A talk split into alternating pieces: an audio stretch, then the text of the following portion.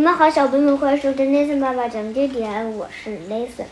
嗯，咱们继续来讲这个第五个冒险故事。上次咱们讲到，您是怎么变成隐形人的？格雷厄姆问。我自有办法，里奥叔叔说，但他没有告诉我们是什么办法。里奥叔叔继续往下讲。我小心翼翼地走进洞穴。起初我什么也看不见，因为里面太黑了。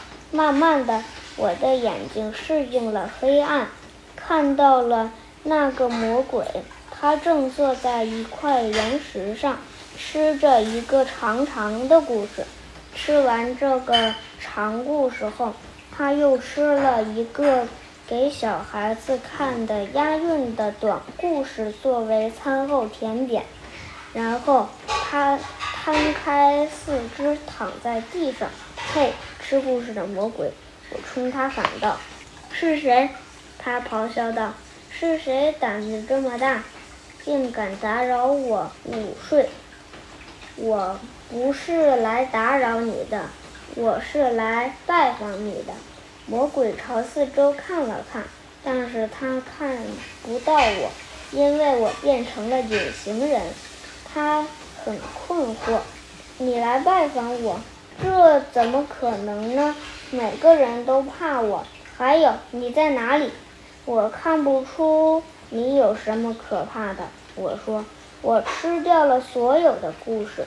魔鬼说，这很好啊，我来就是想给你讲特别好吃的故事的。我说，真的，真的。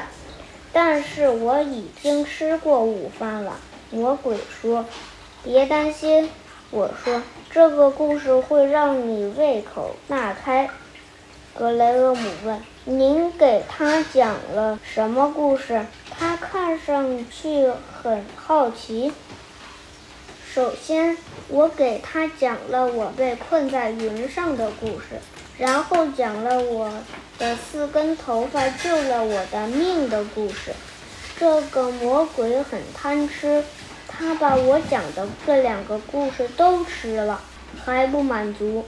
我刚讲完，他就说再讲一个。我需要更多的故事，我只好把我怎么变成了蟑螂，怎么成了颠倒国宫廷小丑的事也给他听了。听了这些故事后，那个魔鬼做了什么？我问他，立刻吃掉了我讲的故事。我以为他吃饱后会睡着，哪知道他却说再讲一个。我需要更多的故事，我不知道该怎么办。我担心他会吃掉我所有的故事。不过，我很快就有了主意。